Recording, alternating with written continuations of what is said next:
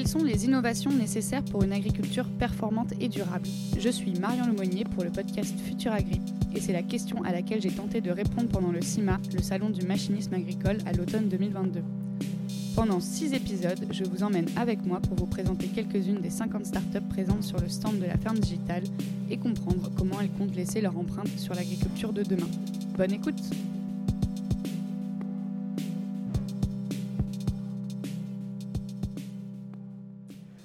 Bonjour Antoine, est-ce que je peux te laisser tout d'abord te présenter euh, pour bah, que nos auditeurs sachent qui tu es et présenter Carmap dans la foulée?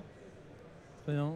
Bah, bonjour, c'est un plaisir euh, de faire cette euh, interview. Du coup, je suis Antoine Lefebvre, je suis un des fondateurs de Carmap, j'en suis aussi aujourd'hui le président. et je dirige plus particulièrement toute l'activité RD au sein de la société. Donc Carmap, c'est une société aujourd'hui qui a 5 ans. Nous, nous sommes spécialistes du traitement de l'image satellite. Ce que l'on fait, c'est qu'on va extraire de l'information utile pour nos clients. Et cela, on le fait sur plusieurs verticales, euh, dont l'agriculture. Alors, du coup, déjà, est-ce que tu peux nous préciser un petit peu euh, bah, ces données satellites euh, concrètement C'est quoi On en fait quoi? Enfin, Bon, tu vois, ça peut paraître un peu flou. Effectivement, on a des satellites dans le ciel, ça fait des images, des photos mmh. de, notre Terre. Mais voilà, comment ça se passe? Aujourd'hui, on peut faire un, état, c'est qu'il il y a de plus en plus de, bah, de satellites de plus en plus de données euh, d'observation de la Terre euh, qui euh, sont disponibles. Par contre, ces données aujourd'hui, elles ne sont pas forcément plus accessibles aux utilisateurs. Et aujourd'hui, on peut dire que le spatial est encore très utilisé par des acteurs de l'écosystème bah, du spatial, des acteurs historiques, et encore très peu à des utilisateurs sur d'autres segments comme celui de l'agriculture ou de l'aménagement de territoire. Et c'est là où nous, en fait, à CarMap, on va faire finalement ce pont entre l'écosystème spatial et en fait, eh bien, ces nouveaux utilisateurs dans des marchés en fait qui euh, n'utilisent pas du tout ces données actuellement. Ça marche. Et donc, euh, par où vous avez commencé? À qui vous avez adressé euh, ces, ces, données, ces données Alors, Nous, à CarMap, il y a 5 ans, on s'est créé avec un, un produit phare qui était de cartographier la végétation en milieu urbain. Euh, la végétation euh, qui est à la fois dans l'espace public mais aussi dans l'espace privé. Euh, c'est un, besoin qui était et qui est toujours en fait très important auprès des collectivités, notamment vis-à-vis ben, des plans d'aménagement et aussi de savoir comment la ville peut être résiliente face au changement climatique.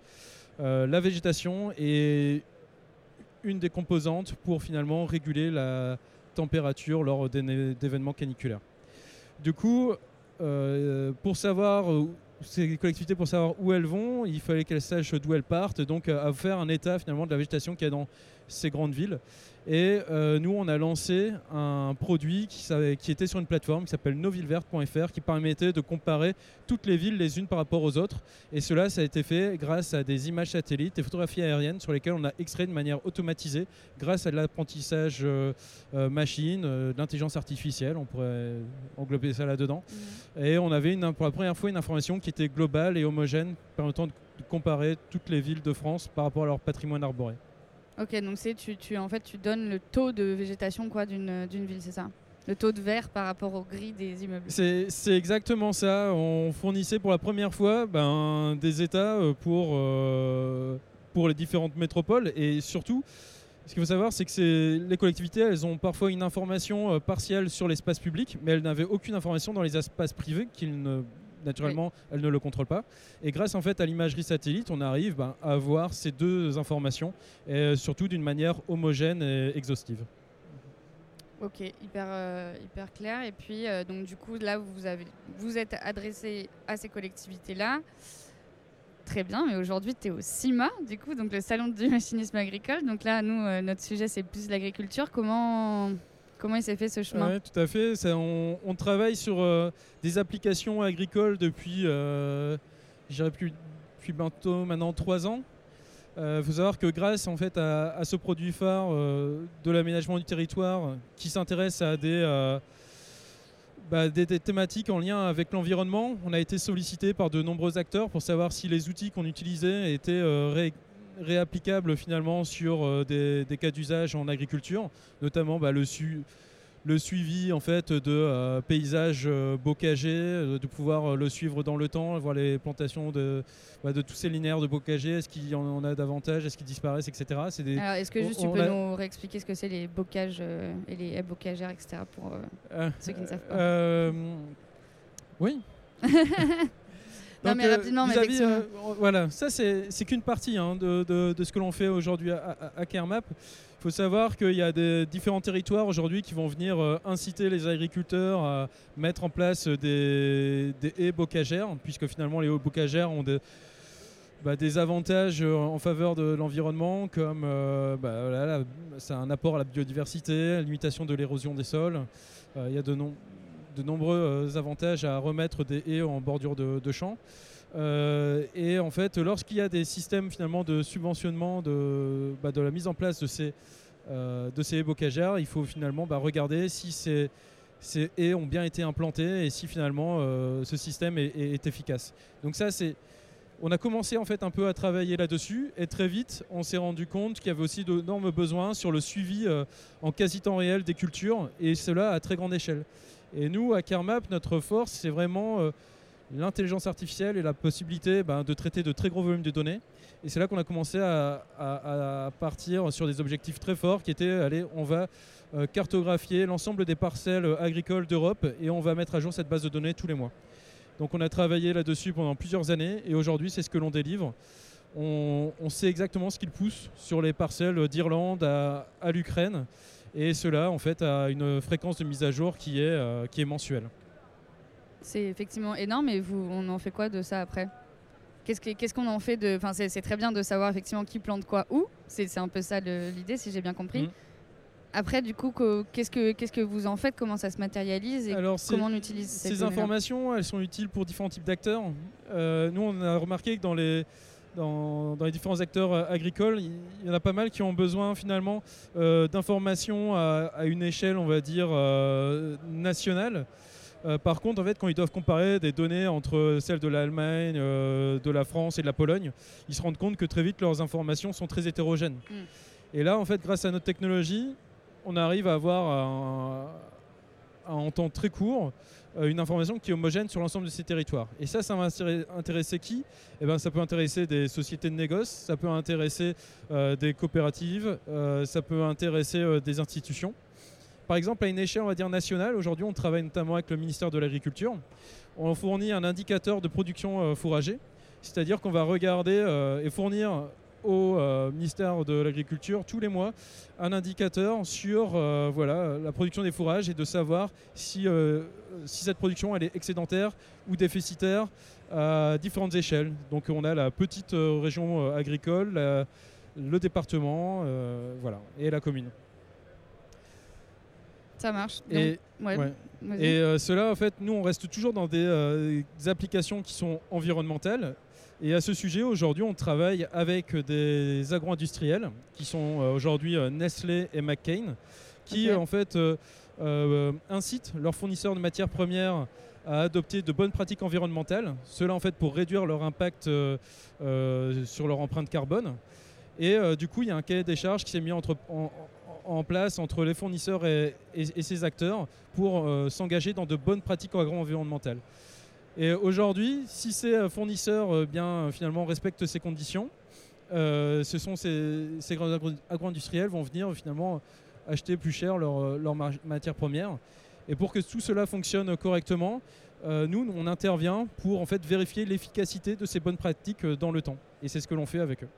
Donc aujourd'hui, vous, vous bossez effectivement avec des industriels comme euh, Nestlé ou euh, McCain qui sont disposés à euh, acheter plus cher leurs matières premières parce qu'il y, a eu y a eu mise en place de pratiques plus, plus, plus durables.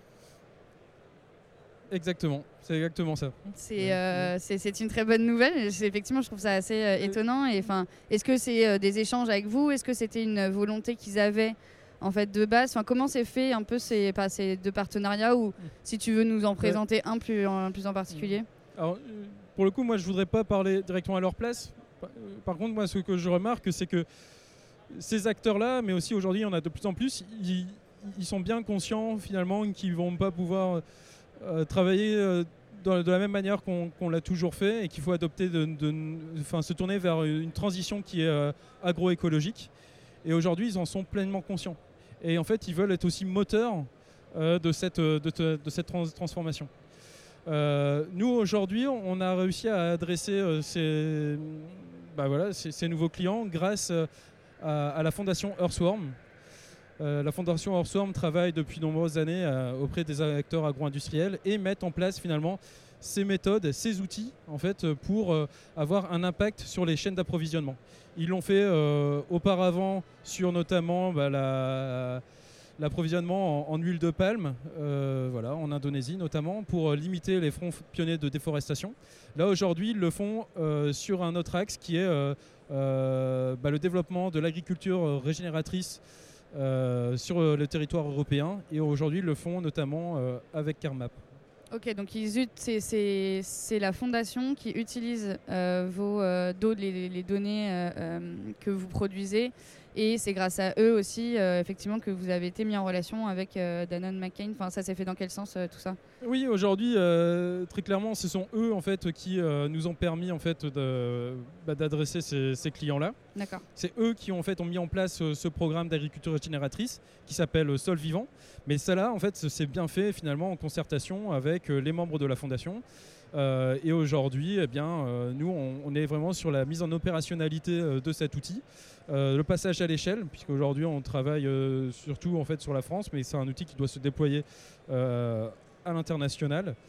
Voilà. Ok, super. pour comprendre un petit peu mieux aussi le fonctionnement, le fonctionnement est-ce que tu peux nous en dire un peu plus sur bah, le business model Comment, bah, voilà, comment aujourd'hui vous faites des sous quoi? Ok, alors à Kermap, on a des produits sur étagère qui sont regroupés dans une euh, solution, dans une suite de produits qui s'appelle Nimbo. Donc on fournit de l'information euh, satellite euh, à nos clients, ça, ça marche à travers une API.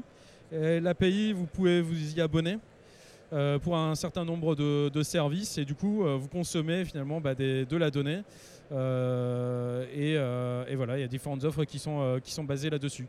Après, très clairement, on on fonctionne avec des, projets euh, euh, custom, c'est-à-dire que pour un acteur donné, que ça peut être le ministère euh, de l'Agriculture ou même Nestlé, finalement, ils ont des besoins très précis et là, en fait, ça se fait plus au, cas par cas. Ok, ça marche. Mm. J'ai vu aussi dans les actus que vous aviez là levé des fonds, donc c'est-à-dire aussi projet. voilà, c'est quoi un peu là Vous êtes passé de collectivité urbaine, là plus territoires ruraux avec l'agriculture. Est-ce qu'il y a d'autres applications potentiellement euh, euh, tu vois, que vous, vous avez imaginé, pas encore mis en place? Alors quand on est spécialisé dans le traitement des images satellites, les cas d'usage, ils sont infinis. Oui, c'est ça. Euh, Mais qu'est-ce qui vous, intéresse ça paraît, En fait, ça, paraît être finalement une, une opportunité. Néanmoins, en fait, il faut faire attention à ne pas se disperser. Et aujourd'hui, en fait, on se focalise sur ces deux verticales. Euh, la verticale originale, l'aménagement du territoire, c'est on, on, la maîtrise, on la connaît bien. Euh, et aujourd'hui, en fait, euh, on, a aussi celle de l'agriculture. Là aussi, c'est un marché qui est plus important, qui est voué à se développer plus rapidement à l'international.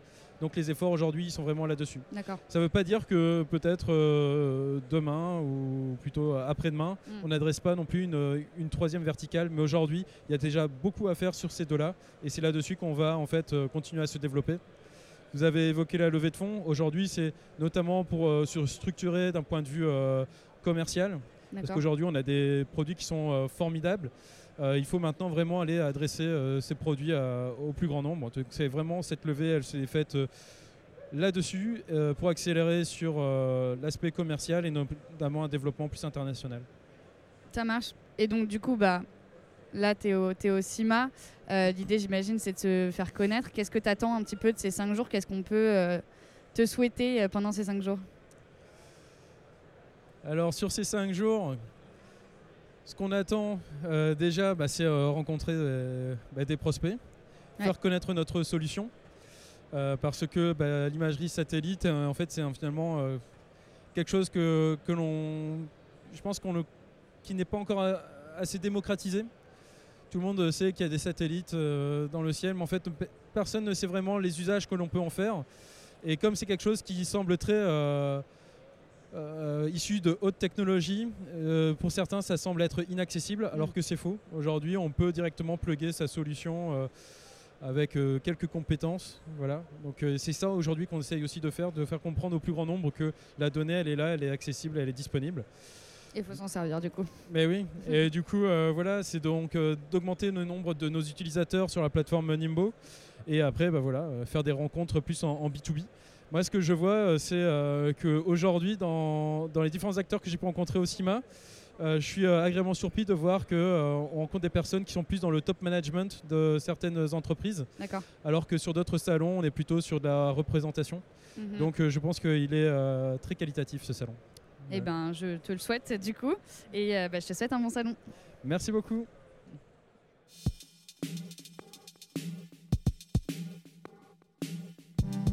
Merci à toutes et à tous pour votre écoute. C'était Futur Agri au Salon du Machinisme Agricole, réalisé en partenariat avec la Ferme Digitale, musique et technique par Paul Lomonier.